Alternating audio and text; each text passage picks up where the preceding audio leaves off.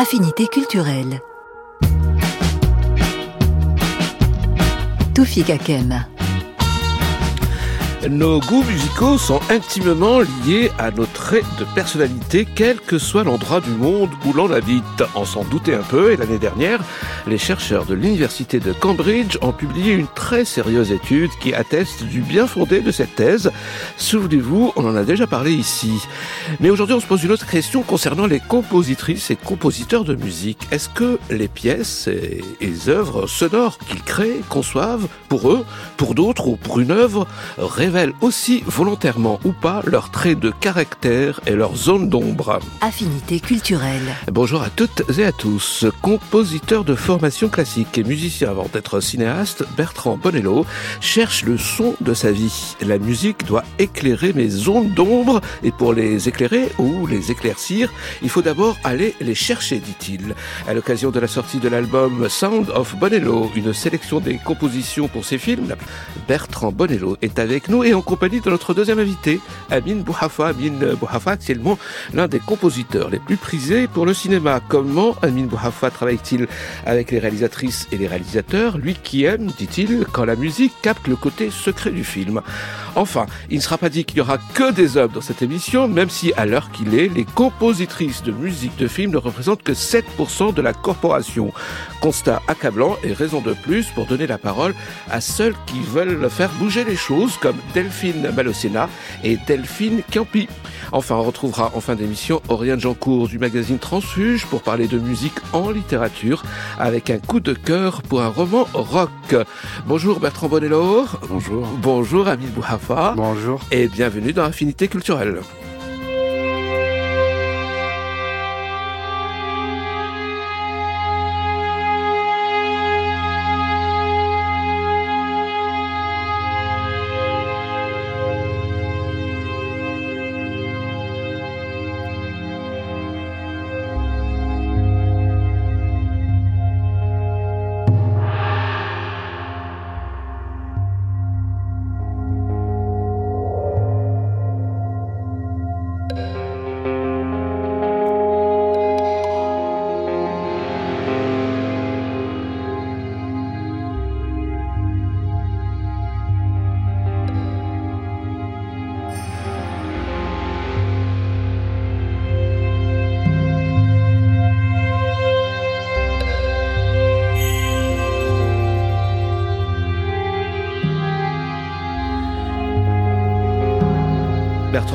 Ça c'est la musique euh, du film, de votre film, l'Apollonide, qu'on retrouve dans votre disque. Dans votre disque, il y a aussi bien les musiques euh, que vous avez conservées pour euh, les films, mais, aussi d'autres musiques.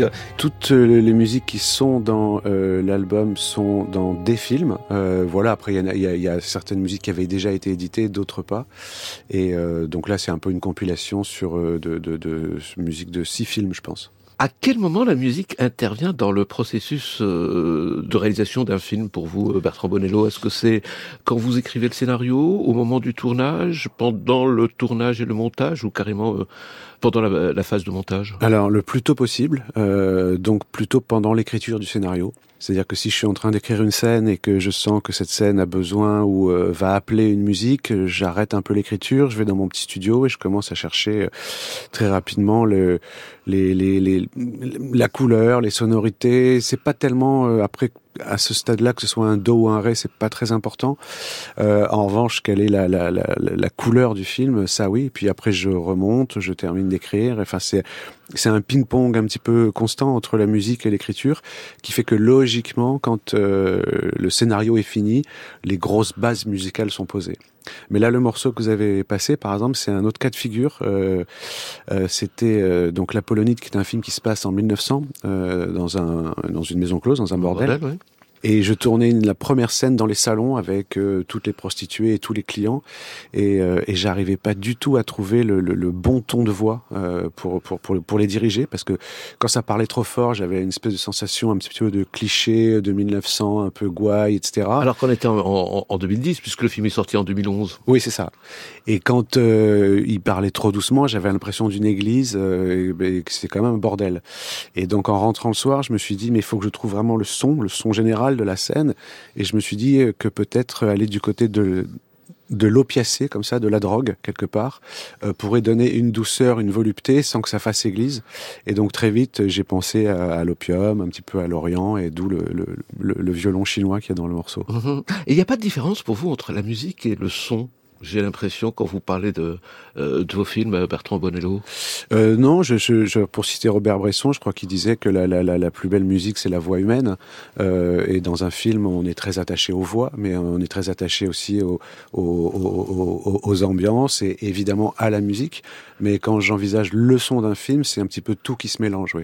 Pourquoi vous tenez à composer vous-même les musiques de vos films, Bertrand Bonello? Parce que je m'en sens bien avec moi-même. et parce que des fois... Pas, toujours, parce que vous dites la musique doit éclairer mes zones d'ombre, et pour les éclairer ou les éclaircir, il faut d'abord aller les chercher. Ça veut dire quoi? Non, mais en fait, juste pour répondre à votre première question, c'est très très compliqué, je trouve, de parler de musique avec quelqu'un, mmh. euh, de d'écrire une musique euh, qu'on a dans la tête, etc. C'est très facile de décrire une image. Je peux vous montrer n'importe quelle image y compris abstraite, y compris un tableau de Jackson Pollock, on va dire, bah voilà, il y a des tâches. Mais si je vous fais écouter un son et dire décrivez-le moi, ça va être beaucoup plus compliqué de trouver les bons mots, ou alors on rentre dans une truc de technicité pure, d'électroacoustique, ok, pourquoi pas. Mais quand on parle de musique, c'est mmh. pas comme ça qu'on en parle.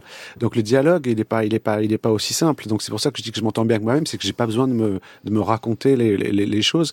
Et puis pour moi, j'essaie que tout dialogue ensemble, c'est-à-dire euh, le scénario, là où je vais mettre la caméra, quelle est la musique qui va surgir, à quel moment c'est un, tout en fait. Est-ce que vous composez la musique en, pensant au personnage, à l'histoire, ou il y a quelque chose de vous qui s'exprime aussi?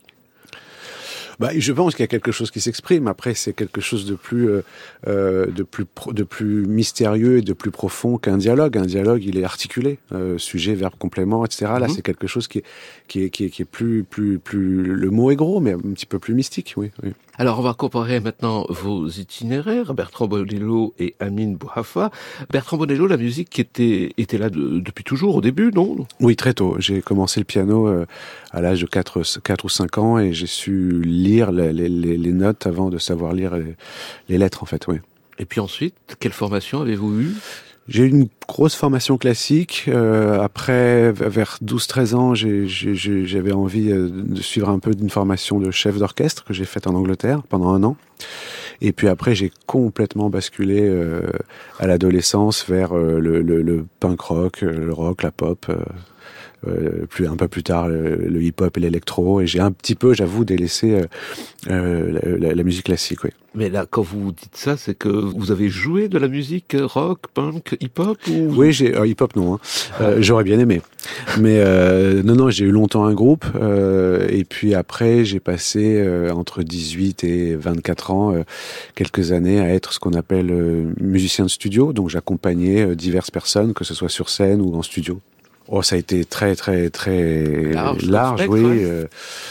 J'ai travaillé avec Françoise Hardy, De Palmas, Carole Laure, Elliot Murphy. Enfin bon, c'était c'était soit soit des fois sur des durées très courtes un, album, soit des fois sur des durées de plusieurs années quand je les accompagnais sur scène aussi. Ouais. Le cinéma vient donc après la musique. Le cinéma vient après la musique parce qu'il y a un moment où euh, je, je, je, me vois pas, je vois pas ce que je peux faire en musique euh, si longtemps euh, dans ce cadre de musicien de studio. Une petite précision, c'est-à-dire que il n'y avait pas vraiment de home studio à l'époque. Donc on était dans, un, dans une, une, manière de faire de la musique qui était extrêmement euh, euh, normée par le marché. Il fallait faire le 45 tours, aller chez Virgin, la maquette, le Donc truc, être tributeur des, des maisons de disques. Hein. Ah oui, à un moment où peut-être ce qui se passe en France en musique n'est pas non plus extrêmement passionnant. L'arrivée du home studio et notamment, euh, enfin, je vois l'arrivée de, de, de, de, toute cette scène de Bristol, les, les Massive Attack, les Portichettes, les Tricky, etc., a, a révolutionné, bon évidemment quelque chose de musical, ça c'est clair, mais aussi dans la manière de faire, d'être beaucoup, plus autonome et de pouvoir affirmer des choses. Habib Bouhafa, vous, votre euh, parcours est encore euh, plus étonnant parce que quand vous arrivez en France, vous arrivez en France pour terminer des études de mathématiques, si j'ai bien compris. Tout à fait, parce que, enfin, moi, j'ai commencé la musique très jeune aussi, un peu comme euh, comme Bertrand, enfin. Avec la musique classique. Avec la musique classique, avec le piano, vers 3-4 ans, enfin, je pianotais, quoi. Je, je, jouais un peu du piano et puis je suis, je commençais le conservatoire un peu jeune. Je, je suis sorti du conservatoire de Tunis vers 12 ans et je commençais à faire des arrangements de chansons. Euh, dans des studios euh, et puis euh, pour les chanteurs tunisiens pour des chanteurs un peu ouais tunisiens un peu du monde arabe aussi et puis petit à petit le cinéma enfin, j'ai commencé à m'intéresser au BO, enfin aux bandes originales. Je commençais à collectionner les, les, les musiques de films et euh, Avec euh, quel compositeur euh, Bah, de prédilection tous les compositeurs hollywoodiens que qu'un qu'un jeune de, qui sort du conservatoire euh, va admirer. John Williams, Herman, puis euh, Goldsmith, tout, tout- toute cette euh, toute cette euh, génération de compositeurs hollywoodiens euh, Mhm. symphoniques. Et puis euh, et puis euh, au moment où j'ai passé mon bac, euh, il y avait cette, euh, cette décision de, de venir euh, faire des études en, en France de musique. Et puis, euh, venant d'une famille un peu scientifique, euh, la question s'est s'est directement posée de, de faire des études euh, sérieuses. Oh, je devine la Et- scène. et- et- dit la musique, ça rapporte pas, mon Tout à fait, c'était un conseil familial avec euh, avec les, les oncles, les tantes euh, et tout le monde qui dit ah non non, non tu vas faire quand même des études sérieuses, etc. Et Tu puis, seras euh, ingénieur, mon fils. Absolument. Et puis, euh, je me suis euh, dit avec une voix toute basse que je viendrais en France à Paris et que j'essaierais de faire une prépa à côté du conservatoire pour pouvoir, comment dire, sortir de de la petite porte de derrière et aller au conservatoire. Sauf que quand on fait des études de prépa, c'est tellement une aussi une un cercle où, euh, où on est très très pris. Enfin, Voilà, le temps un est- investissement, ouais. c'est un investissement de, de- de temps et de et du coup j'ai fait ces études de, de prépa à une école d'ingénieur et puis euh, dès que j'ai pu euh, euh, j'ai quitté ce monde de, de Comment ça de- s'est passé la première fois où vous allez basculer, vous allez devenir euh, musicien, vous sentez que c'est fini les maths et que vous allez enfin pouvoir vivre de votre art? Bah, c'était ça. Les, enfin, la musique n'a jamais quitté mon, mon, mon, mon- ma vie parce que j'ai continué à faire des, des j'ai commencé à faire des courts métrages, puis des, des musiques de, de documentaires, puis des séries. Et euh, tout d'un coup, il y avait ce film euh, Timbuktu avec Abderrahmane Sissako euh, et euh, et euh, je me souviens toujours de cette scène où j'arrive un jour au montage en disant à Abderrahmane et Nadia, la monteuse, bah j'ai décidé de quitter mon travail d'ingénieur et de me consacrer à la musique. Et c'était un moment. je sentais que ce moment allait venir de toutes les manières dans, dans ma vie à un moment ou à un autre, et c'était ce moment-là. Et voilà.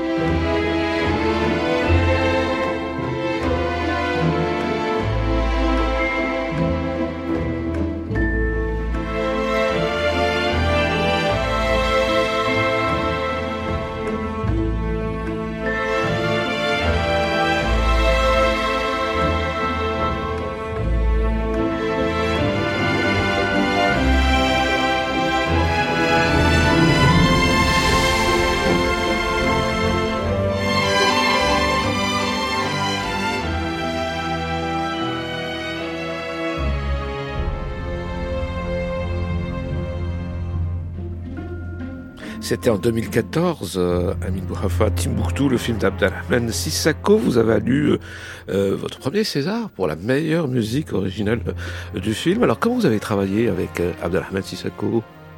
C'était, euh, c'était très, euh, comment dire, comme disait Bertrand tout à l'heure, euh, depuis le début du montage, il y avait des, des, maquettes euh, enregistrées avec des vrais musiciens, parce que je pense que c'est euh, l'interprétation est euh, primordiale dans la musique. Enfin, ça apporte beaucoup. Mais c'était quoi les échanges? Parce que Bertrand Bonello disait que c'était très dur de parler de musique. Ouais. Vous avez été choisi d'ailleurs sur, euh, sur quelle base, quelles affinités avec Bouhafa Je, je, je je pense que Abderman euh, avait euh, cherché un compositeur, parce que c'était la première fois qu'il travaillait avec un, un compositeur de musique originale, et je, les affinités, je, je, je, ne sais pas sur quelle base, mais en tout cas, euh, je rejoins à Bertrand dans, dans le sens où la musique, c'est le temple de la subjectivité. C'est ce que moi, je pourrais apercevoir comme musique mélancolique, quelqu'un d'autre pourrait l'apercevoir comme musique anxiogène. Euh, ou Donc, en fait, définir des pans, il, il fallait définir des pans de, de, de de dialogue, de communication Comment Vous avez, quel vous avez des directives, par exemple, le réalisateur ou euh... Euh, des, des, directives musicales, peut-être pas, mais plutôt des directives de narration, d'émotion, de de ce qu'on voit pas des fois à l'écran aussi, parce que c'est ça qui est, qui est, intéressant, je trouve, dans la musique. Mais c'est ce que vous dites, elle... euh, justement, Amélie Bouhafa, vous, vous, avez dit euh, dans ce festival à Marseille, on s'est rencontrés à MCM. J'aime bien capter le, le, côté secret dans le film. Ça veut dire quoi, au,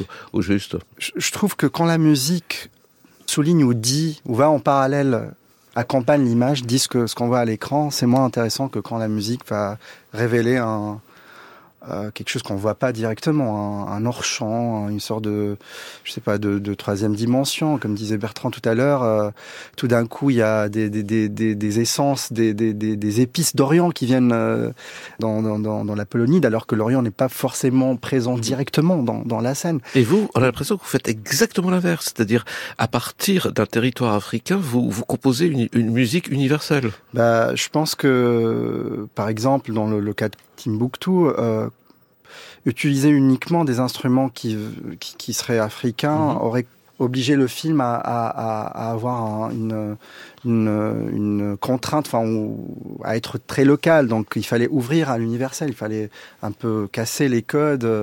Euh, et puis, comme la musique de film, c'est une, une, musique enregistrée, euh, on a le luxe de, de, de, de, pouvoir aller enregistrer des, un violon chinois, une kora en, en Afrique, un, un, orchestre symphonique en Angleterre, des, des, guitares préparées à Los Angeles, je sais pas. Enfin, vous êtes obligé d'avoir les images pour composer, Amin Bouhafa euh...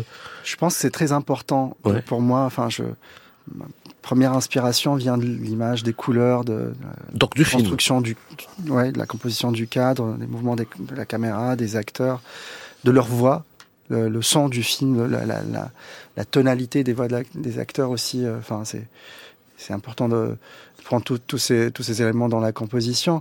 Et puis euh, un film, il a trois vies. Je pense que le scénario c'est une vie, le tournage c'est une autre, et euh, la post-production, le montage c'est c'est une autre vie, et c'est c'est ce c'est cette dernière vie qui va rester. Et euh, j'ai besoin de, de voir, euh, oui, les couleurs. Le, la lumière du film, parce que je pense que la musique, les couleurs musicaux et les couleurs qu'on voit sont, euh, sont, enfin, doivent être associées quelque part. En... La luminosité d'un film euh, et la, la, luminosité de la musique vont, vont quelque part de pair, et euh, le rythme d'un film, le rythme de la musique, ouais. les choix d'orchestration, les choix d'instrumentation sont, sont très liés à ce qu'on voit à l'écran, et c'est ce qui m'inspire. C'est vraiment ce qui, ce qui m'inspire, c'est ce qu'on voit à l'écran d'abord avant l'histoire même. Bertrand Bonello, qu'on réagissait à ce que dit bah, Il y, y, a un endroit où je suis complètement d'accord, hein, c'est sur l'idée de surligner, etc. Où, où J'aime beaucoup de parler d'histoire secrète, enfin, je trouve ça, ça me parle beaucoup. Euh, de, de, la même manière, enfin, une, une, musique qui va illustrer quelque chose n'a pas grand intérêt. Euh, une musique raconte, elle est narrative, elle n'est pas illustrative, elle raconte comme raconte un dialogue, comme raconte euh, une, une didascalie, une description, etc. Donc c'est cet endroit-là, il faut l'insérer. Donc ça, je suis complètement complètement d'accord. Alors moi, évidemment, j'attends pas les images, mais comme c'est moi qui les pense, euh, la, la, musique, pour moi, d'un film, elle vient avec euh, le rêve du film, en fait. Le film que je suis en train de rêver. Mais c'est une autre forme d'être devant des images. Hein. C'est, euh, elles existent juste pas encore, mais elles vont bientôt exister. Mais alors, la musique, elle doit représenter, elle doit euh, exprimer quelle sensibilité? Celle du spectateur qui découvre le film ou celle des protagonistes du film, Amin Bouhafa ça, c'est, je pense que c'est, c'est, un, c'est une question très intéressante. C'est une question de point de vue quelque part. Et la question du point de vue, c'est la question, c'est une question de mise en scène. Donc c'est le metteur en scène qui va quelque part euh, dicter euh, ou choisir là où il va mettre sa caméra. Et moi, je vais m'aligner, enfin, ou essayer d'épouser ce que lui il aurait décidé. Est-ce que c'est un point de vue de spectateur? Est-ce que c'est un point de vue de protagoniste? Ou est-ce que c'est un point de vue de du metteur en scène dans le sens filmer une scène euh, quelle qu'elle soit et avoir une, un autre regard de ce qu'on voit à l'écran en fait. Et, euh, et, moi comme compositeur, enfin je vais essayer d'accoucher. Chaque metteur en scène quelque part, il écoute enfin, en tout cas, il sait qu'est-ce qu'elle est, quelle serait potentiellement la musique qui va qui va avec son film ou quelle est la musique qu'il n'accepterait pas, que le film n'accepterait pas. Et moi, mon rôle, ça serait de d'accoucher, c'est un rôle d'accoucheur, de, de transformer ces mots ces envies cachées en, musique. Et du coup, euh, aller dans le sens euh, des personnages ou aller dans le sens du spectateur, ça, c'est un choix du metteur en scène, je pense. Est-ce que vous aimez travailler avec euh, la contrainte? Alors quand je dis contrainte, c'est c'est-à-dire euh, coller à une époque que raconte euh, le film, comme euh, dans vos films, Bertrand Bonello, ou euh, carrément euh, comme vous avez fait la musique de cette série Le Monde de demain, qui parle de la naissance du rap en France à travers euh, la carrière du groupe euh, NTM, se conformer à ce, genre euh, musical. La contrainte, euh, bon, on en a toujours. Après, on dit toujours que de la contrainte naît le style. En revanche, par exemple, sur euh, le film d'époque, mais c'est comme euh, ce que disait sur, euh, oui, c'est un film africain, on va pas mettre des tambours, enfin voilà. La Polonite qui se passe en 1900, dans, dans, dans, dans la musique, il y a, euh, il y a des synthés, il y a de la guitare électrique, c'est, euh, euh, il y a un moment, il y a des morceaux, c'est de la soul des années 60. Enfin, c'est, euh, il y a des gens qui disent mais c'est bizarre. Je dis à quoi il faudrait mettre que de la musique 1900 parce que le film se tourne en 1900. C'est plutôt des remarques qu'on entend, Oui. me dire mais c'est étrange, tu t'autorises. Je dis bien sûr, je m'autorise. C'est avant tout, c'est un film de 2011 et ça restera à vie un film de 2011. Il est- c'est- c'est- euh, on tourne pas avec une caméra 1900 quand on fait un film qui se passe en 1900. Donc pourquoi on devrait avoir que des instruments de cette époque-là? Donc là, il faut quand même un petit peu se- se- se- se- s'autoriser, on va dire. Oui. Amin Bohafa, pour Moi, je- revenir à ce que vous avez fait pour cette série. Bah, je pense que d'abord pour la question des contraintes, moi je pense que j'adore les contraintes. Enfin, je, c'est une sorte de liberté les contraintes. Enfin, il faut trouver sa liberté dans ces. Je, je, je- à chaque fois, chaque film, euh, je- je- je- j'essaie de trouver un challenge, une sorte de contrainte. Alors quel instru- instrumentarium ou quel. Oui, là, c'est un me- exemple bien concret. C'est-à-dire Oui. qu'il faut raconter quand Oui. même une période en France et un courant musical qui accompagne cette période. Oui, enfin, la, la, la, la difficulté était surtout de comment, comment apporter une, une autre, euh, une autre grille, enfin, une autre lecture euh, et, ne, et, et en même temps être cohérent avec, euh, Et effectivement la distance qu'on a avec cette époque, comme à vient de dire Bertrand Bonello. Tout à fait, parce qu'au final, cette, cette série avait beaucoup de musique, ce qu'on appelle musique diégétique. Ça veut dire que la musique enfin, elle faisait partie de ce que les personnages écoutaient. Et donc, le score, enfin, la musique originale composée a posteriori, devait quelque part ne pas apporter autre chose. La musique originale, en tout cas sur cette série, euh, était euh, bah, prenait en charge euh, des émotions des personnages, leur euh, leur conflit intérieur, leur euh, cheminement, euh, pouvait des fois apporter du rythme, de la de la de l'angoisse, de la c'était c'était pas beaucoup c'était pas pensé comme une musique euh, fonctionnelle, à savoir une musique qui, qui devait une musique d'action, une musique de, de, de tension. Non, c'était vraiment pensé comme une musique de fictionnelle dans le sens euh, prendre en charge oui une émotion ou euh, un trauma passé ou euh, une, une, une angoisse future. Allez, on écoute un extrait et, on continue de- d'en parler avec vous, euh, Amin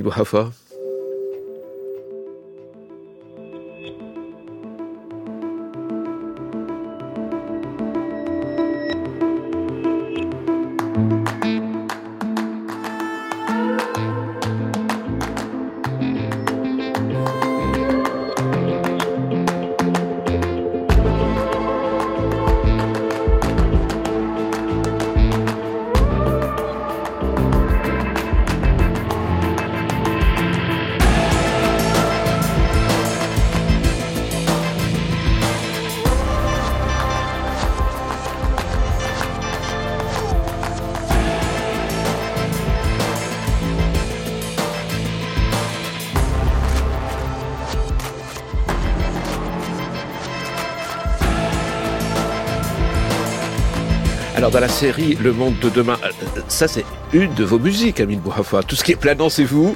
Mais le côté hip-hop, c'est quand même Dynasty. Comment vous avez travaillé avec Dynasty? Comment vous avez travaillé avec une autre génération de musiciens?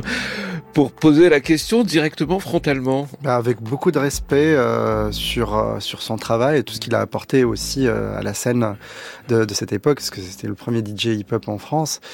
Quand, quand moi je suis intervenu sur la série, je, assez tard, tard- tardivement, les musiques étaient étaient déjà là, de, de les musiques diégétiques de Dynasty étaient déjà là.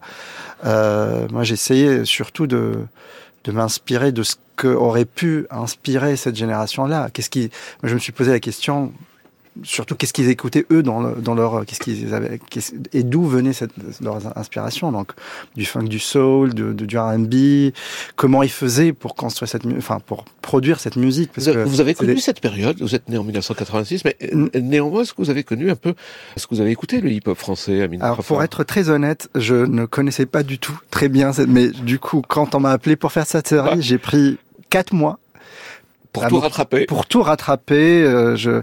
Et surtout, je me suis beaucoup intéressé à la manière dont il produisait la musique. Savoir euh, chercher les samples, comment il, comment il euh, mmh. coupait les samples et tout ça. Et, et j'ai essayé de... Parce que moi, je, j'écris au crayon papier. Enfin, je, je viens d'une école classique de la musique et du coup, euh, j'essayais de changer de fusil d'épaule par rapport à, mmh. à, la manière dont j'avais l'habitude de composer la musique. Et du coup, en fait, je me suis dit, il va falloir que tu te samples toi-même. Donc, j'ai écrit des musiques et puis je suis allé les sampler, les couper, les passer dans des dans des machines, euh, des ouais, les, les couper comme comme comme une sorte de sushi musical, on va dire, et puis et les assembler. Euh, donc une manière de produire la musique et de penser la musique totalement différente de ce que j'avais euh, l'habitude de faire. Bertrand Bonello, quand il faut intégrer des musiques déjà existantes, comment vous faites? Euh, bah ça c'est pareil, hein, c'est dès le scénario, euh, tout est marqué, euh, tout est marqué, à quel moment elles arrivent, euh, ce que c'est, quel morceau, quelle durée. Euh, après moi quand je mets des musiques existantes, c'est toujours, toujours, toujours des musiques euh, digétiques, donc ce sont des musiques que les personnages entendent. c'est une manière pour moi de mettre le, le, le, ou les personnages au même niveau que le, que le spectateur. Je vais jamais coller une musique existante. Jamais. Non.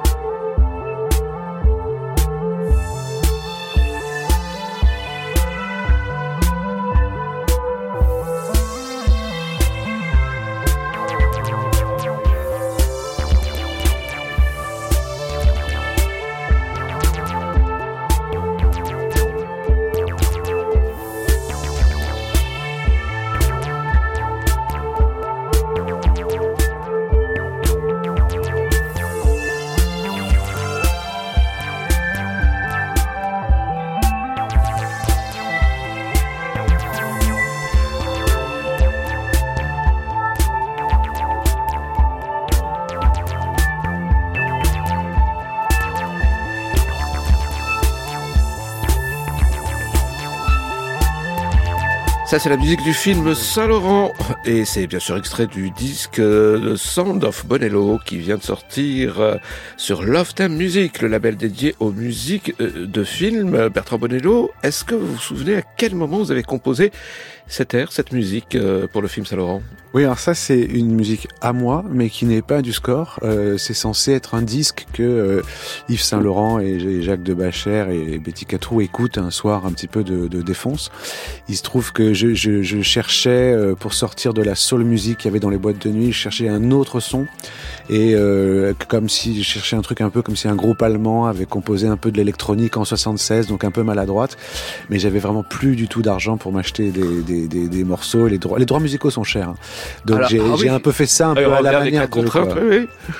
Bah, j'aimais bien le côté un peu naïf. Voilà, c'est comme un peu les débuts d'une scène électronique. Hein. Mhm. Donc, elle a vraiment un but euh, euh, presque historique en fait, euh, cette, cette, musique. Cette musique, est-ce qu'elle tisse des fils avec avec le célèbre couturier, avec Yves Saint Laurent? Bah, c'est sur sur sur Saint Laurent, il y avait un côté il y avait un côté très chaud qui était les boîtes de nuit, l'arrivée de la soul music au set, au palace, etc. avec euh, ces nouveaux DJ. Euh, et, et, là, je voulais contrebalancer avec une musique qui appartiendrait plus à son amant, Jacques de Bacher, qui est dans une forme de nihilisme et de, de, de et de froideur. Euh. Là, vous mettez à leur place, du coup. Là, je me mets un petit peu à leur place, oui, complètement. Ouais. C'est une musique qui est du côté du personnage. Amin Bohafa, vous arrive-t-il de, de sécher, de ne pas pouvoir illustrer musicalement euh, un projet cinématographique? Euh... De dire non à un réalisateur? Par exemple euh, De dire non, euh, ça peut arriver. Après, de, sécher, je je sais pas parce que en fait, moi j'aime bien, euh, même si j'ai pas d'idée fixe. Enfin, je, pars toujours d'un parce que on est je, suis une partie d'une roue incroyable. Cette cette espèce de, montre suisse très bien réglé qui est un, film. Donc je suis une partie euh, toute une équipe et j'ai un réalisateur, un metteur en scène devant moi qui va quelque part nourrir. Euh, me nourrir de d'éléments, de, d'idées, de, de, de, me raconter quelque part des choses qui vont me permettre d'écrire. Et puis si je, vais essayer de prendre des éléments qui viennent de, de, de l'image. Et si ça marche pas au premier, au, au mhm. premier essai, j'essaie de faire un deuxième essai qui, qui, est dans une autre complètement différent ou complémentaire. Et c'est un peu comme ça que je conçois, conçois l'écriture. C'est dans, dans l'itération. Essayer de faire plusieurs essais jusqu'à trouver la, la, bonne la bonne forme parce que je trouve que je pense que je crois pas beaucoup à cette cette idée de panne d'inspiration dans le sens euh, page blanche parce que au final j'appartiens à je dois servir une œuvre. Et, et, euh, et du coup, euh, si euh, il faut prendre une idée, la développer, si elle marche pas, la jeter, une autre idée, la redévelopper, et peut-être ces deux idées vont se croiser à un moment et euh, petit à petit construire quelque chose. Et si ça marche pas, être capable aussi de mettre son, son ego de compositeur de côté et se dire bon bah ça marche pas, il faut jeter à la poubelle et recommencer de, de zéro, etc. Et je pense que c'est comme ça que je conçois la, la collaboration sur un film. C'est vraiment euh, en essayant, en itérant, et si ça marche pas, il faut essayer et, être force de, de, comment dire. De... Vous jetez beaucoup aussi de musique euh, au montage, oui, je, suis assez, je, suis assez, d'accord. Moi, la page blanche, je peux la, la connaître sur un scénario, mais en musique, pas du tout, parce que je, je, il, vaut mieux, il vaut mieux tester et foutre à la poubelle.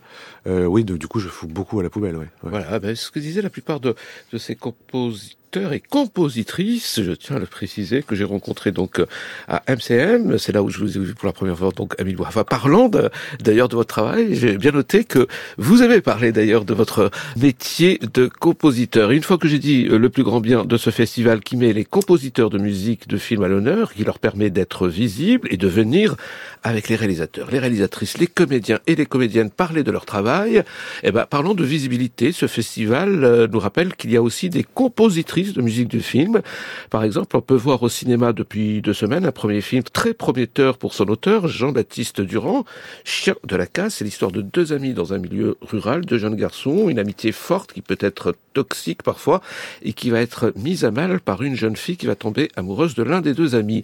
Alors, on devine, il y a des états d'âme et donc beaucoup de musique sensible pour exprimer des sentiments intérieurs. C'est Delphine Malocena qui a composé la musique du film je l'ai rencontrée à Marseille. Je lui ai demandé comment elle a travaillé avec le réalisateur de Chien de la Casse, quelle affinité partagée entre les deux?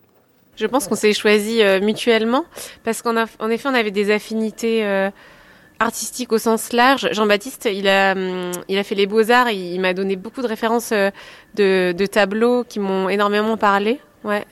Lors de, notre deux ou troisième rendez-vous, il m'a donné des références euh, picturales. C'est super intéressant. Ça m'a beaucoup inspiré.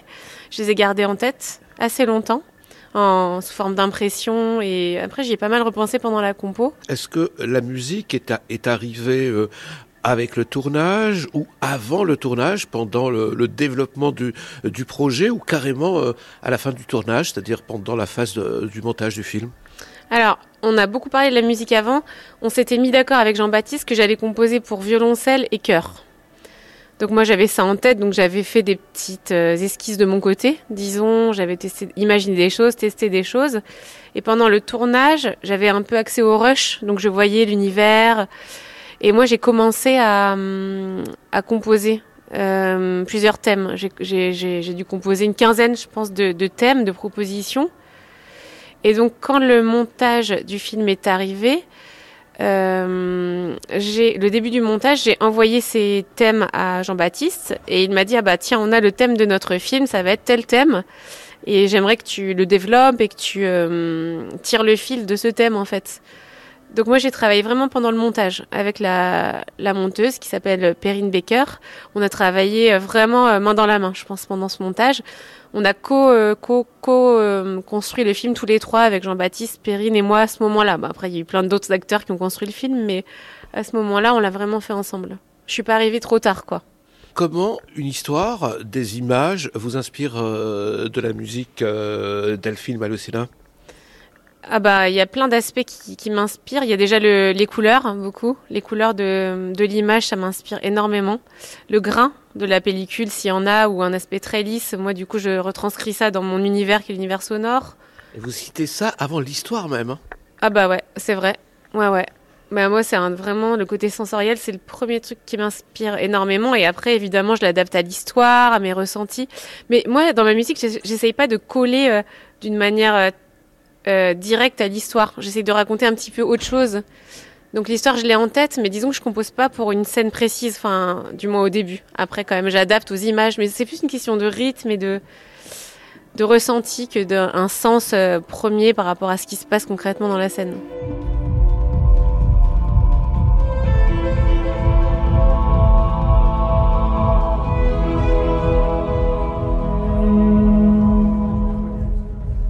J'adore cette scène euh, du film de Jean-Baptiste euh, Durand, euh, Chien de la casse, parce qu'on est dans une discothèque, on part de la musique de la discothèque, et Mm. puis progressivement, c'est la, c'est la musique intérieure d'un, d'un personnage qui est, qui est perdu, qui est là, tra- travail donc fait par Delphine Malocena que j'ai rencontrée à Marseille. Bonjour Delphine euh, Chiampi. Bonjour. Alors vous êtes compositrice et surtout vous êtes présidente du collectif Troisième Autrice. Est-ce que vous pouvez nous parler de ce collectif? Absolument, je suis là pour ça. Je suis coprésidente parce que dans le collectif euh, chaque rôle euh, on le fait à deux on, voilà. Et euh, voilà le collectif il est né euh, à l'initiative de quelques-unes d'entre nous lors d'un festival également où elles se sont enfin moi j'en faisais pas partie mais c'était trois compositrices qui se sont retrouvées là et qui étaient étonnées et très contentes de se voir en se disant que ah bah ça fait du bien d'être entre nous en fait on a besoin de se retrouver de s'identifier de savoir qu'on est nombreuses Mhm. Pas si nombreuses que ça, puisque euh, Alors- au décompte, vous, euh, vous représentez 7%. 7%. Ouais. Et encore, on n'a pas de, de- vraiment de, de chiffres euh, officiels, mais, mais de toutes les façons, on est quand même nombreuses entre nous et ça faisait du bien de se retrouver. Donc le collectif est né de cet élan d'avoir envie de, bah, de se connecter, d'échanger euh, sur euh, nos savoir-faire, sur euh, voilà, sur notre rôle, et puis aussi euh, de s'exprimer sur le fait d'être compositrice dans ce métier où quand même la majorité de la représentation est masculine. Voilà. Mais euh, nous sommes là. Donc euh, voilà, le collectif est né. Au début, c'était juste un groupe Facebook d'échange, et puis on s'est structuré en association en 2021. Donc c'est assez nouveau. Et alors, vous avez un combat à mener, vous avez l'impression, Delphine Campi, que vous avez J'ai un la pression combat. là parce que Mais- j'aimerais dire tout ce qu'on fait et je sais pas si je vais être très claire. Tout d'abord, il faut que je dise que c'est un groupe de d'échange de nos savoirs. On fait des tables rondes. On discute euh, de choses qui nous intéressent. Euh, par exemple, euh, on fait des tables rondes sur euh, les contrats. Voilà, on se dit euh, bah tiens, moi j'ai eu un contrat pourri, ah bah moi aussi, on compare les contrats, on s'en parle, on échange, enfin c'est très important tout ça. Et on a même fait venir un, avocat un jour et on a proposé le plus pourri des contrats qu'on avait sous la main et on a complètement décortiqué avec lui. On a appris beaucoup. Enfin, ça c'est pas parce qu'on est compositrice. Hein. euh, Compositeur, c'est pareil. On a fait venir aussi un compositeur qui euh, a créé sa propre maison d'édition parce que ça intéresse beaucoup d'entre nous, en fait, de faire ça aussi. On fait des séances de pitch. Vous savez, les situations où on se fait dire des choses et on ne sait pas quoi répondre et trois jours après, on se dit, ah, j'aurais dû dire ça. Alors, on s'est dit, ça, c'est pas possible, il faut vraiment qu'on s'aguerrisse contre ça. Donc, on. Et comment ça s'est passé à Marseille avec les compositeurs hommes? Alors, La guerre n'est pas déclarée pour autant. absolument Bon. pas. Absolument pas. C'est ce que j'ai cru Euh, comprendre. Mais non, c'est absolument pas. En fait, nous, on se réunit entre nous parce qu'on a besoin de plus de visibilité sur les compositrices. Mais il y a, on on n'est pas du tout en guerre. En fait, on a les mêmes problématiques, je pense. En, bien sûr, nous, on a moins de visibilité, mais on a quand même des problématiques euh, très communes. Moi, j'étais pas à Marseille, donc euh, je ne sais pas, mais je sais qu'à Marseille, en dehors du fait qu'il y avait beaucoup de compositrices et du collectif, et qu'elles étaient invitées pour diverses raisons, on a aussi voulu euh, faire des capsules. Je crois que c'est à cette occasion que vous nous avez euh, repéré. On s'est dit bon, puisqu'on n'a pas beaucoup d'interviews euh, de compositrices, pourquoi on s'interviewerait pas nous-mêmes? Compositrices interviewent les compositrices avec des questions de. Et puis tilt, bingo, ça a Et marché. voilà, Je et me on suis dit, effectivement, il faut absolument les Voilà. entendre. D'autant plus que votre parcours est assez intéressant, Delphine Campi. Vous, vous êtes euh, de, de mère japonaise, votre mère Oui. était euh, actrice, et Oui, votre père, on le connaît, c'est le cinéaste euh, franco-italien Yves Campi. Donc, vous, vous avez vécu dans, dans un monde où le cinéma était très très présent, Très présent. mais sauf que vous avez décidé de, de faire plutôt la guitare, de... C'est le rock. de question que je du cinéma. Mais pourquoi Euh, ben, je sais pas, vous savez, euh, quand on est enfant, il se passe des choses comme ça qu'on peut pas expliquer. Et j'ai même retrouvé une petite, euh, une petite vidéo euh, Super 8 de mon père, interviewé par la télévision japonaise. Ma mère est une actrice, elle est une actrice très connue. Et euh, mon père est en train de jouer du piano et il me dit, tu aimes la musique? Tu veux faire de la musique plus tard Et avec un air très buté, je lui réponds, non. Voilà, donc ça me fait rire de voir ça aujourd'hui parce que c'est ce que je fais. Et en plus, je fais aussi de la musique de film. Mais c'est vrai que moi, je viens du rock. Moi, je suis guitariste, euh, euh, bassiste, euh, je suis autodidacte. Et... Mais j'ai fait euh, trois longs métrages et j'adore ça. Et du coup, voilà, moi, je, je, j'ai rencontré d'ailleurs, pour re- revenir à Troisième Autrice, lors d'un festival où je présentais un film dont j'avais fait la musique. Euh, on ment toujours à ce qu'on aime de Sandrine Dumas. Je rencontre Julie Rouet qui était là pour euh, Perdrix, je crois, et, et on commence à parler. Elle me parle du collectif et je rentre à Paris et je rejoins directement le collectif dans un élan de ah mais j'ai besoin de rencontrer d'autres compositrices. Et je fais un petit encart là. Par le mot compositrice, on, on inclut toutes les minorités de genre qui font de la musique à l'image. C'est, important aujourd'hui de préciser ça. Euh. Ça inclut le documentaire, les publicités. Voilà, et ça. ça inclut aussi euh, les personnes euh, non genrées, enfin non binaires. Enfin, vous voyez, c'est voilà. je- Mais est-ce qu'elle est genrée? Est-ce qu'elle est binaire, la musique? C'est-à-dire très concrètement, Delphine Campi, quand vous allez euh, euh, voir un film, est-ce que vous devenez tout de suite si la musique du film a été composée par un homme ou par une femme? Oh, je me pose pas la question en vrai. Ouais. Mais ce que j'ai à rajouter, c'est que euh, ce qui serait formidable, c'est que euh, les productrices et les producteurs aient plus le réflexe d'aller vers les compositrices également pour choisir la musique de film, parce que je pense que nous sommes une richesse pour le métier. Et voilà, on trouvera toutes les informations concernant troisième autrice à la page de l'émission Affinité et culturelle. Merci beaucoup Delphine Campi. Bah, je vous remercie énormément. Allez, on va passer maintenant aux affinités euh, cinéma et musicales de nos invités, Bertrand Bonello et Amine Bouhafa. On commence par, par le cinéma.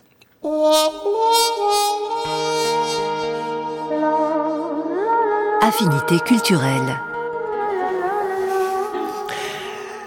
Amine Bouhafa, vous avez choisi cinq films, ou plus exactement cinq metteurs en scène. Et on commence avec Youssef Chahine, le metteur en scène égyptien, et son film culte, Gare centrale. Pourquoi? D'abord parce que bon, la gare, c'est un lieu incroyable de, de, de rencontres. euh, et puis euh, une gare en Égypte, c'est un, chaos or- organisé. C'est des allers-retours. Et toute cette, cette euh, mosaïque de personnages qu'il a pu tisser autour de ce lieu, euh, son regard sur ses, euh, sur sur sa société, les tabous, les non-dits, les femmes, et puis l'utilisation de la musique une utilisation euh, généreuse, euh, mais aussi euh, retenue.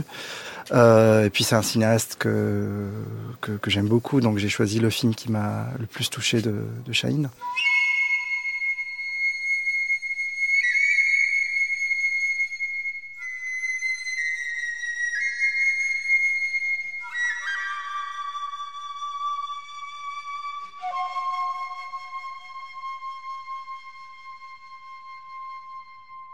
Et après Youssef Chahine, Kurosawa. Oui, euh, Ran, c'est euh, c'est aussi pour parler de, de Takemitsu, parce que bon, d'abord c'est un film euh, où euh, l'espace-temps est tellement important, les attentes, les discussions, la tension qui, qui se crée petit à petit. Je de puis- savoir où vous l'avez vu pour la première fois, Euh, ce film. Est-ce que c'est à Tunis ou est-ce que vous- Non, je l'ai vu en France, En mais France. je l'ai vu parce que en fait, j'ai commencé à m'intéresser à la musique de Takemitsu et euh, et puis à ses collaborations pour le cinéma et du coup euh, euh, pour Chez vous avec ou, ou au cinéma? Je l'ai vu chez moi. Bah, parce qu'il y avait pas, enfin, le, il passait Ouais. pas au cinéma et euh, et surtout que ce qui ce qui m'a beaucoup frappé, c'est que Takemitsu, il utilise un langage de musique contemporaine et on- normalement, on a très peur de ce langage dans le cinéma parce que parce que il peut dater, il peut euh, les dissonants, c'est très dissonant, puis euh, les impacts sonores, etc. Donc ça m'a beaucoup intrigué et, et je me suis du coup intéressé, beaucoup intéressé à la musique de Takemitsu après.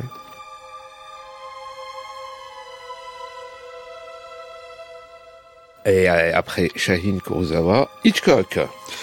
Euh, oui, bah, parce que ce qui, ce qui me touche beaucoup, je pense, dans le cinéma ou dans la musique de film aujourd'hui, enfin, depuis le début, c'est euh, c'est ce qu'on, c'est les binômes réalisateurs et, et compositeurs.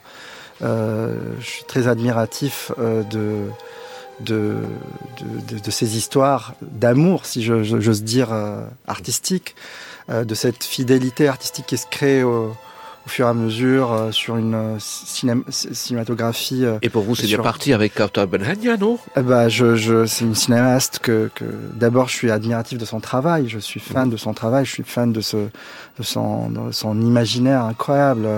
Chaque, chaque projet est différent, chaque projet est, est tellement inspirant. Et pour revenir sur Hitchcock, c'est quoi? C'est bah, Bernard Herrmann ou c'est Hitchcock? C'est les deux, je pense. Mhm. C'est cette, cette, cette symbiose, cette, cette comment euh, Herman arrive à, à, rentrer dans, l'univers de Hitchcock et créer un, langage, une identité sonore, une identité musicale sur, ces, sur ce, toute cette euh, filmographie euh, ensemble. Et Vertigo, c'est une musique. c'est une mhm. musique incroyable dans le langage harmonique, dans l'utilisation dans, dans l'instrumentarium, dans l'orchestration, dans et voilà, c'est pour ça que je l'ai choisi.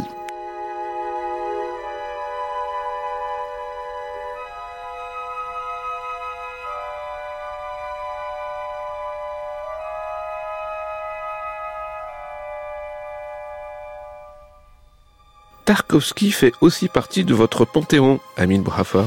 Oui, parce que encore une fois, c'est un. Je suis très sensible à, à, à, à l'univers visuel et la première fois que j'ai vu Stalker, j'étais euh, subjugué, émerveillé euh, par, euh, par la manière dont il construit, construit ses cadres et surtout comment il utilise la lumière et par, surtout par le tempo de l'image, le silence, comment il crée tout ça. Et du coup, c'est pour ça que j'ai choisi. Et puis enfin, pour terminer, Steven Spielberg. Mais pas tout Spielberg, vous avez, vous avez choisi un film très particulier. Bah, la liste de Schindler, parce que euh, c'est la première musique de film que, que, enfin, que j'ai écoutée, c'était la, liste de Schindler. C'est comme ça que j'ai commencé à m'intéresser au cinéma. Euh, C'est-à-dire que vous l'avez écouté indépendamment du Avant le film, ouais. Vous aviez le disque, la, BO, C'était une cassette que j'avais achetée dans un marché en Tunisie, chez, chez, un vendeur de cassettes où j'allais, euh, c'était certainement une copie euh, faite euh, alors, pas, d'une manière euh, très légale, oui, en deux tout à fait. Et du coup, j'allais tout le temps chez, chez le marchand de cassettes et et je, j'achetais toutes les toutes, les choses qu'on achetait qu'on achetait pas. Forcément, je lui demandais toutes toutes ces invendus, tous ces invendus, et je suis tombé sur cette cassette et, et j'écoutais cette musique. et J'étais là. Waouh, c'était. Euh... Comme je venais de, enfin, je, ça me parlait beaucoup parce que c'était une musique avec un, une, une esthétique classique. Et euh, c'est comme ça que j'ai commencé à m'intéresser euh, aux bandes originales. C'est grâce à la liste de Schindler de, de John Williams. Et puis, euh, Vous avez quel âge? Je devais avoir 12, 12, 12 ans, je pense. 11-12 ans. Merci.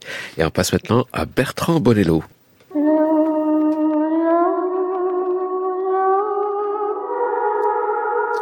Mes affinités avec le rock. Bertrand Bonello, musicien compositeur de musique avant d'être cinéaste, on l'a rappelé. Et alors, vous choisissez pour commencer Nick Cave. One more man gone, one more man gone, one more man.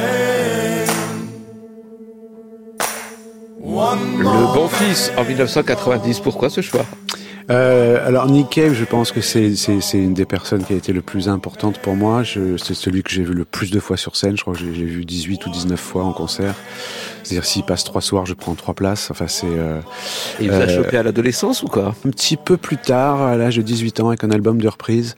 Euh, puis tout son passage de, de l'Australie à Berlin, de Berlin à l'Amérique du Sud et puis à Londres. Enfin ce, cette espèce de crooner punk. Enfin il y a, y, a, y a tout ce que j'aime. Et puis, euh, en deuxième choix, Plastic Man.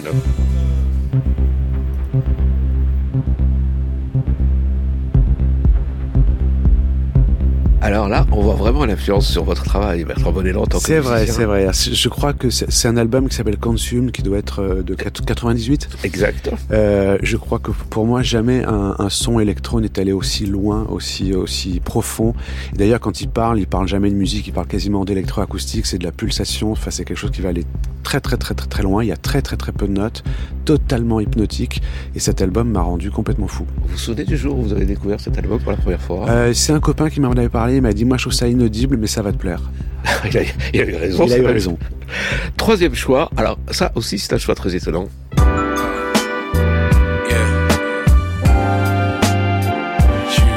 Look, vibe with me. Rhyme is tricky, kinda miss me, can kinda miss me, you kinda iffy. Don't know the history, I'm from the city, you stop and frisk me. The cops is jiggy, they spot the blicky, then try and get me. My Désolé, Amine Bouhafa, mais on parle aux gens qui ont 50 ans et plus et pour qui le Wu-Tang, eh ben, ça a représenté quelque chose d'extraordinaire. c'est des génies absolus pour moi. C'est vraiment des génies absolus. Euh, Mais vous n'avez pas oublié, contrairement à d'autres. Non, non seulement j'ai pas oublié, mais franchement, il n'y a pas une semaine sans lequel je, je- dans laquelle j'écoute pas au moins un ou deux albums du Wu-Tang Clan. Ouais. Ouais, c'est, euh, je trouve ça d'une inventivité, mais euh, c'est, dingue. J'aurais adoré, bon, être noir et faire partie de ce groupe. Ça vous renvoie à quelle période de votre vie? Oh, c'est la sortie de Forever et tout ça, début, début 90 peut-être, quelque chose comme ça. Euh, mes premiers chocs de hip-hop, c'était Public Enemy, euh, mais, mais là, le Wu-Tang, puis ça ne vieillit pas, quoi. C'est, c'est, c'est, c'est des génies. Comme on peut le constater d'ailleurs, de Oui Vive. Place my chair at the back window.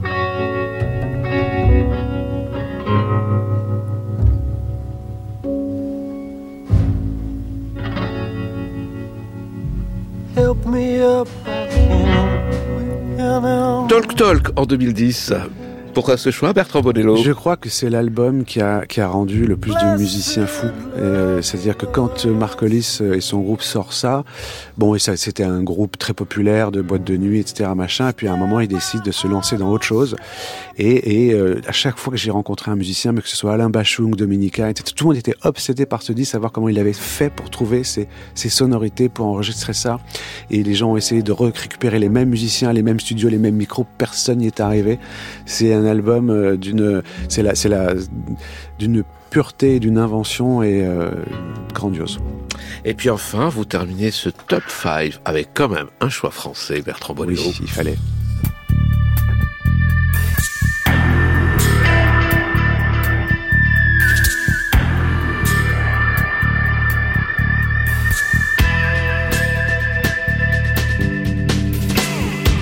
Que n'ai-je appris la luche Que n'ai-je appris à skier Sans me soucier du déluge De la texture des glaciers Que n'ai-je On adore Alain Bachung, mais qu'est-ce que je suis heureux que vous ayez choisi ce morceau de 1994. Mais c'est pas son, c'est pas son album le plus Mais aimé. non, ben non. Euh, et Chatterton, et- et non. Chatterton, et moi je trouve que c'est un, un des albums dans lequel il va le plus loin. Et d'ailleurs, je, je fais le lien, mais je ne l'ai pas, aperçu. Quand il rentre à, à Bruxelles en studio pour faire ce disque, il est obsédé par l'album de Mark Hollis, enfin de, de- de Laughing Stock, et il dit je veux faire mon Laughing Stock. Il est resté un an en studio, il a utilisé les mêmes méthodes d'enregistrement. Il était obsédé par ce disque. Il est toujours présent dans votre vie, Bachung. Oui, toujours, oui. Est-ce que vous avez eu l'extrême privilège de le croiser, de le rencontrer, de lui parler De, de, de le croiser, de le rencontrer, de lui parler, oui. J'aurais adoré faire quelques séances de studio avec lui. Et puis les autres nuits Jusqu'à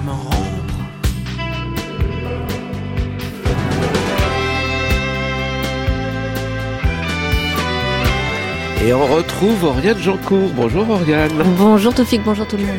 Du magazine Transfuge, littérature et rock. C'est une vieille affaire. Hein.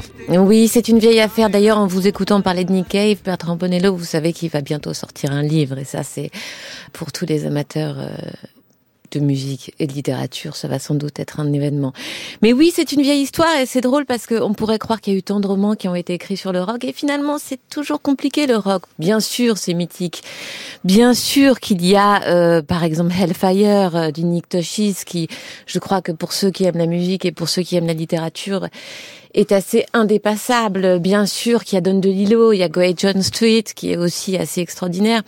Mais on voit bien que euh, le rock c'est compliqué parce que c'est une industrie aussi. Donc souvent, que ce soit Toshis ou Don DeLillo par exemple, il faut tout de suite aller dans la face sombre. Il faut tout de suite montrer comment est-ce que c'est aussi la musique de la chute d'un pays. Et euh, c'est assez fascinant pour ça aussi, je trouve, la rencontre entre euh, littérature et rock. Alors justement, est-ce que vous, vous avez un livre de rock de prédilection, Bertrand Bonello? Euh, je sais pas si c'est un livre de rock, mais en tout cas, je trouve que l'autobiographie de Bob Dylan est un grand roman. Amine Chronique. Bouhafa De rock, pas forcément, mais un livre euh, musical. Ouais, j'aime bien euh, le, le dernier livre de. Enfin, Steve Reich, il a sorti euh, un livre de conversation avec d'autres, euh, d'autres, euh, comment dire, artistes euh, Mhm. qui aiment beaucoup, et j'aime beaucoup ce livre. Il se raconte quelque part lui même à travers ces conversations-là, et je le ça valide ce que, ce que vous dites. Quand on passe à la fiction, c'est pas, c'est pas très évident. Et pourtant, aujourd'hui, Oriane Jancourt, vous êtes là pour nous dire qu'une jeune écossaise a réussi le pari. Oui, elle a réussi le pari et c'est assez marrant parce qu'elle nous parle. Donc, elle s'appelle Kirstine Ines. Elle a une petite quarantaine d'années. Elle a écrit Reine d'un jour, qui est un livre euh, Métellier. qui vient de paraître en français aux éditions Métellier. Et elle raconte une héroïne euh, punk, mais à la fin des années 80, au début des années 90. Une héroïne punk qu'elle a totalement inventée. On peut imaginer qu'elle s'est inspirée de, de pas mal de monde. Une héroïne punk qu'on découvre, et ça évidemment c'est très romanesque, euh, au début du livre, suicidée, dans la misère, en Écosse à 50 ans. Euh, et donc toute la question est de savoir, euh, c'est la grande question euh, de la fiction, pourquoi cette femme est montée si haut et tombée si bas?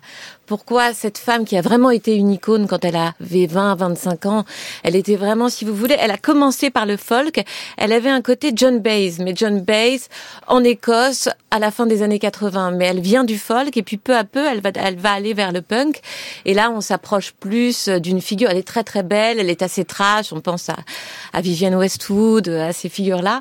Euh, elle va incarner quelque chose aussi de ce punk, de cette musique très engagée. Euh, elle va s'attaquer à la poll tax, ça va être tout ce mouvement anti-Thatcher dont elle va devenir une icône.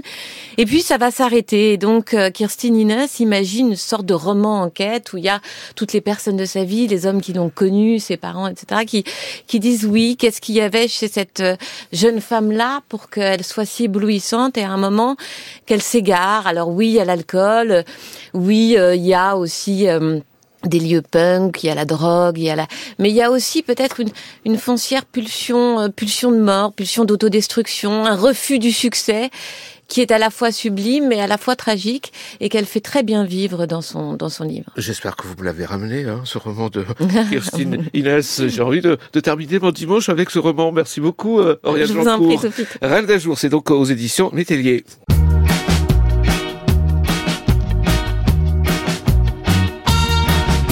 Affinité culturelle.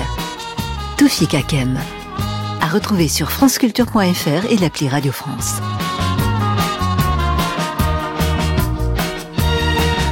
Et merci à nos invités d'être venus partager ce moment avec nous. Merci Bertrand Bonello.